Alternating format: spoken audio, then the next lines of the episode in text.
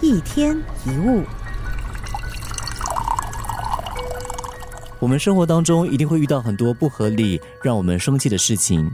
这个时候，试着去想一想，他在教我们什么？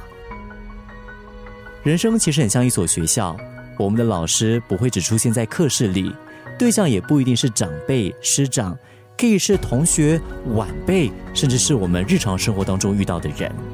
当我们看到别人的优点，就可以虚心学习；看到不好的地方，只要当做一个借鉴，改掉自己的缺点。比方说，请一个人帮忙，对方却漫不经心。如果这个时候你想，这个人要做不做的真糟糕，你心里面就会很不舒服，对不对？但如果这个时候你深呼吸一口气，然后问自己，这个人是在教我什么呢？你就会发现，他其实是在教你。耐心跟包容的重要，也教你凡事要靠自己。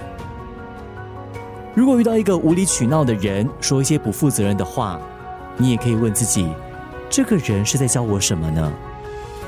他是在教你沉默，教你不必把别人的话放在心上。只要我们把每一个人当成老师，就比较不会因为别人的言行而感到挫折、烦恼或生气。看待事情也会变得更宽容和慈善。一天一物。